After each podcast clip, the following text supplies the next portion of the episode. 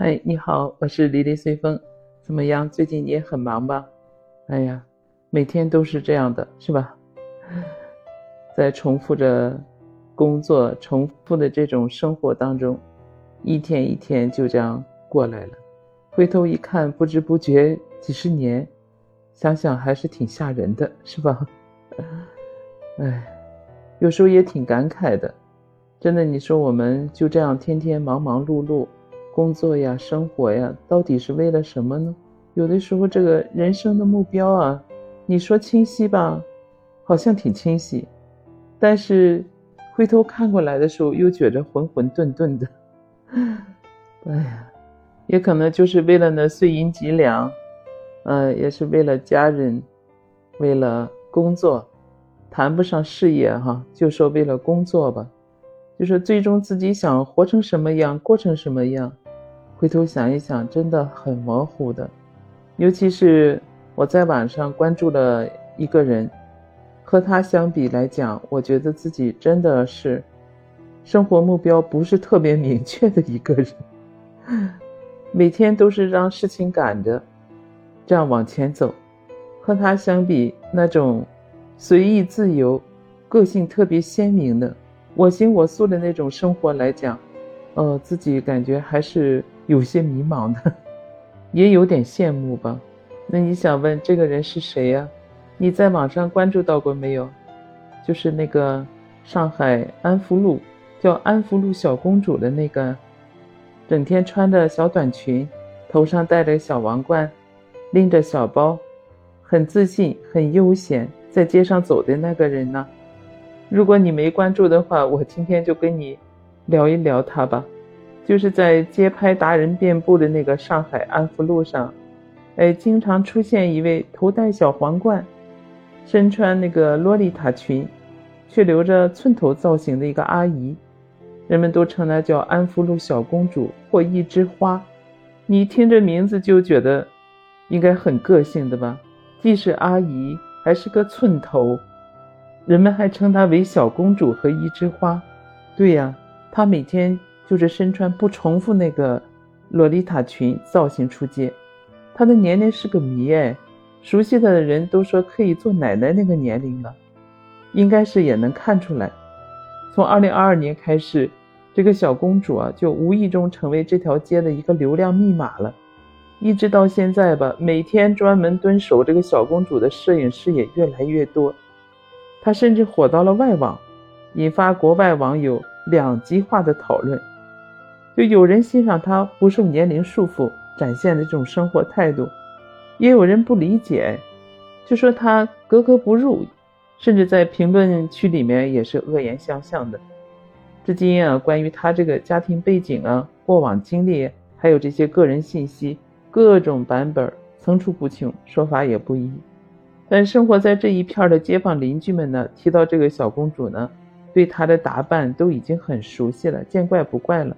就是在安福路和武康路交接处那个杂货店里，一个在这儿居住了十多年的一个店主就说：“打我搬过来起，见到他就一直是这么穿的。”不同于来安福路打卡拍照的这些网红们，这个小公主阿姨呢，是真实生活在这里的人。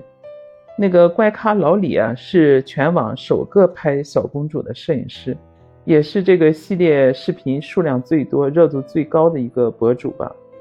对他而言，这个小公主的走红，就是一场突如其来的意外，因为他经常在附近街拍嘛，他和这个小公主呢也日渐熟悉起来了。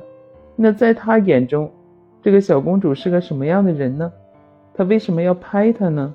他就说：“真的是，当时没有人拍小公主，纯属意外走红的。”这个大咖老李就说：“他从事摄影工作有三四年了，街拍呢也是工作之余的一个爱好。就是去年了，二零二一年十月底嘛，他偶尔去那个安福路扫街，看有什么可拍的嘛。也就是从那时候，他被这个小公主的穿着打扮给吸引了，就顺手呢拍了几张照片。”其实一开始啊，其他摄影师也注意过他，但都没有人主动去拍他。他和这条街上其他被拍摄的人很不一样，他会很警惕的就问：“哎，你为什么要拍我？”你拍我干什么？”当时这个大考老李呢就耐心的回答他说：“哎，你的裙子很漂亮哎，我想帮你记录一下快乐。”这就是他和小公主的第一次对话。今年一月中旬的时候呢，他把小公主的照片儿第一次发到了小红书上。哎呀，很快他的账号就获得了意料之外的关注和大量的留言，随之而来就是铺天盖地的质疑还有谩骂。哎呀，有人揣测他的这个生理性别，哎，抓着这件事呢就是玩梗啊取乐；也有人呢就是让这摄影师不要再发他的照片了，哎呀，免得污染了什么路人的眼球。哎，说实话，当时那个摄影师说他也很矛盾，一边这个是突如其来的流量和热度，一边是关于这个小公主的负面评论不绝。确实，如果你要关注这个小公主本人的话，你看了她的图片，你也会有这种感觉的。但是没过多久呢，他见到她以后就略带嫌弃的说：“你看你把我拍的那么丑。”就是那一天啊，是这个摄影师开拍小公主以来，他第一次主动和她说话。哎，这个摄影师也不好意思挠挠头，他说：“哎呀，网友们的一些正面评论，说我给你看看。”其实那个时候呢，这个摄影师是希望啊，他能看到自己身上散发出来的这种正能量，也去鼓舞一部分人，尤其是那些自我认知不够完美的女孩。他就把手机呢又还给了摄影师，看完他的评论以后，就当是没什么事发生似的，就掉头走了，一如既往的高冷的小公主。这摄影师呢就紧跟在后面，然后顺势呢就接过话说：“哎，那我以后少拍照，给你拍视频行吧？这样可能更生动一点儿。”哎，他也不搭话，也没拒绝。但是就在这个摄影师最后那个镜头里啊，哎，捕捉到了那一瞬间他嘴角微微上扬的那个画面，看来就是没否定哦。所以每次拍他前呢，摄影师都会给他先打个招呼。哎，逐渐的呢。他就开始有简单的回应了，微微点个头或者招个手，嗯，这也就是一种认可了。后来就是可能时间长了嘛，他对这个摄影师也没有什么戒备心理了，他们就有了进一步的交流。这个小公主呢，她喜欢洛丽塔风格的裙子，有的时候还自己改裙子。这个小公主阿姨啊，出门基本都是靠步行的，她每天活动的范围并不大。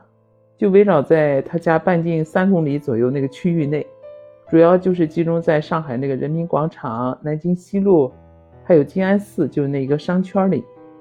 他很享受逛街的这种乐趣，他最常逛的就是那个香港的名店街，那里对他来说是洛丽塔裙装的天堂，什么鞋子呀、包包啊，还有各种服饰，还有各种配饰，在静安寺那个商圈里啊，就可以一起买到的。她的裙子都是在实体店里看中以后呢，买回家，然后呢再进行二次改造，因为普通那种裙装的尺码可能，呃不完全适合她，她也不会网购，因为她不用智能手机。有一次呢，摄影师尝试教她如何用这个手机购物，能更便捷买到她自己喜欢的衣服，但是她接过手机以后呢，一个手慢慢的在上面滑动页面，一边很新鲜的感叹：“哎呀。”这也太多裙子了哦，但是随即呢就宣布放弃了。哎，这太麻烦了，我学不来的，还是去店里买吧。就他犯嘀咕那个样子，就让他想起了他教他奶奶玩微信的那个场景。这个小公主阿姨呢，就是喜欢甜美风的那种洛丽塔裙子，不是因为这几年这类风格的流行，是因为她早年开过服装店，卖的就是这类裙子。店铺大概开了有十年的时间吧，前两年因为种种原因呢，把店关了，之后就再也没开过了。那么，至于她是从什么时候开始喜欢这类风格的，这摄影师也问过，但是得到的回答很模糊。也许这对他可能是一个比较久远的回忆了。啊这个小公主阿姨呢，生活也比较简单，但是内心住着一个非常爱美的，她就是一个小女生的样子。这个小公主呢是典型的上海人，她不吃辣，但是特别喜欢吃甜食。每次逛街啊，她都要买杯奶茶拿在手里面，偶尔会买点摩卡、卡布奇诺等甜味的这种咖啡。他说过，他说我喝不惯咖啡的苦味儿，他也不忌口，喜欢吃薯片儿啊、饼干呀，像这种小零食，哎，就像小孩一样，比较嘴馋，他也不会做饭，一般习惯就是从外面买回家吃，或者家里呢有人照顾这些饮食。尽管在他生活的一公里半径内啊，不缺各式各样的餐厅，但他从不逗留，只是路过。就今年六月份见到他的时候呢，他还露出了难得一见的笑容，很骄傲地说：“哎呀，老李啊，我都学会做饭了。”他对摄影师说：“也许那段时间的居家时光吧，不是上海因为疫情封城了吗？对他而言是一次难得的体验吧。”他也会开始滔滔不绝地描述他自己的居家生活。他说：“我现在肚子一饿呢，就自己下碗面，再煎个蛋。”烫几片菜叶子，摆好盘，开吃。哎，他的生活很单纯，只用老式手机和亲近的人打电话、发信息啊。网络上关于他的视频和消息，都是身边的人给他看的。当时摄影师也提过建议，让他换个智能手机，偶尔刷刷短视频啊，娱乐消遣一下。可是他只是摇摇头，说自己玩不来。以前他不常出门呢，但每次出门必精心打扮一番。现在拍他的人越来越多了嘛，他也会开始在意自己上不上镜。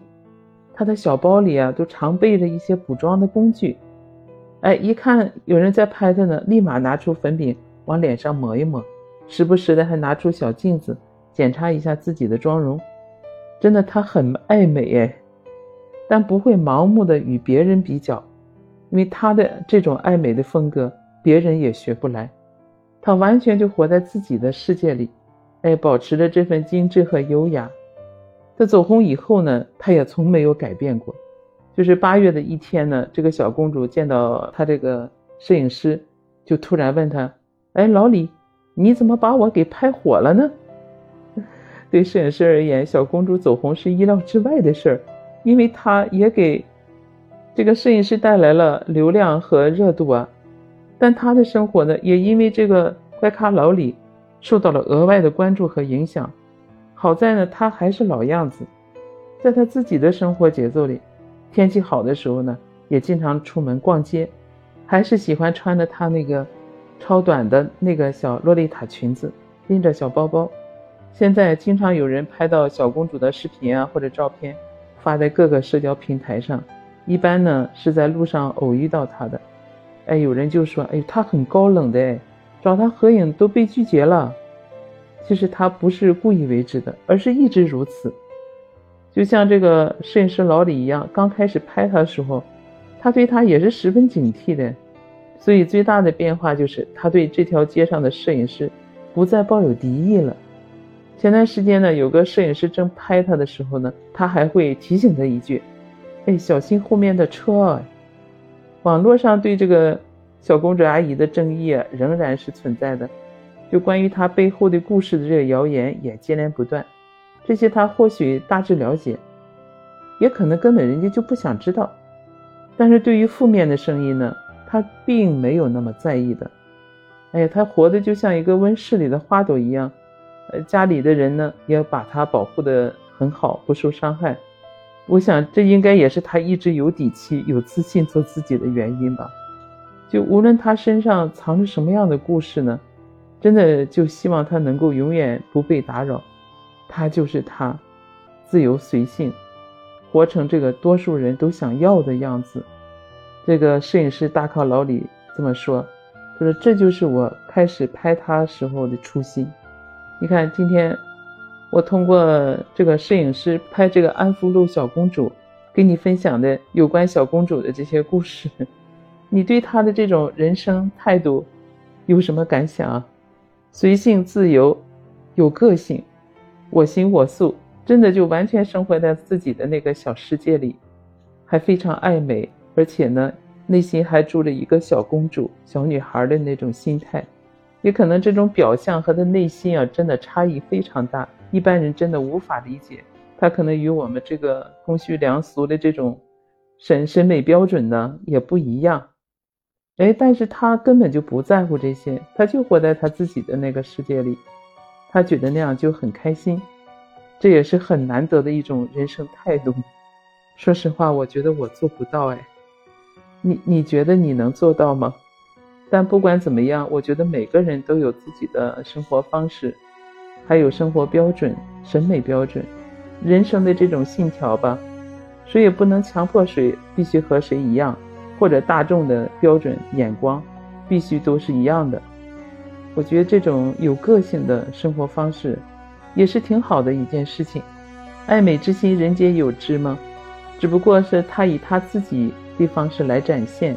我们也不能去妄做评论，只是他对这种生活的这种很自信、很执着、非常乐观的这种态度，还是挺让我羡慕的。你觉得呢？生活还是要继续的吗？不过我们有的时候也得停下来思考一下哈，想想后面的路该怎么走啊，生活该怎么过呀，也得活出自己的特色和风采来吧，是吧？那好，今天我就分享到这儿。你对这个安福路的小公主有什么看法呀？也欢迎你到我的评论区去留言，同时也欢迎你去关注我的随风热话。对我的节目有什么好的意见和建议啊？也在评论区里给我留言，多多评价和订阅吧。也谢谢你对我的鼓励。那好，那我们下次再见。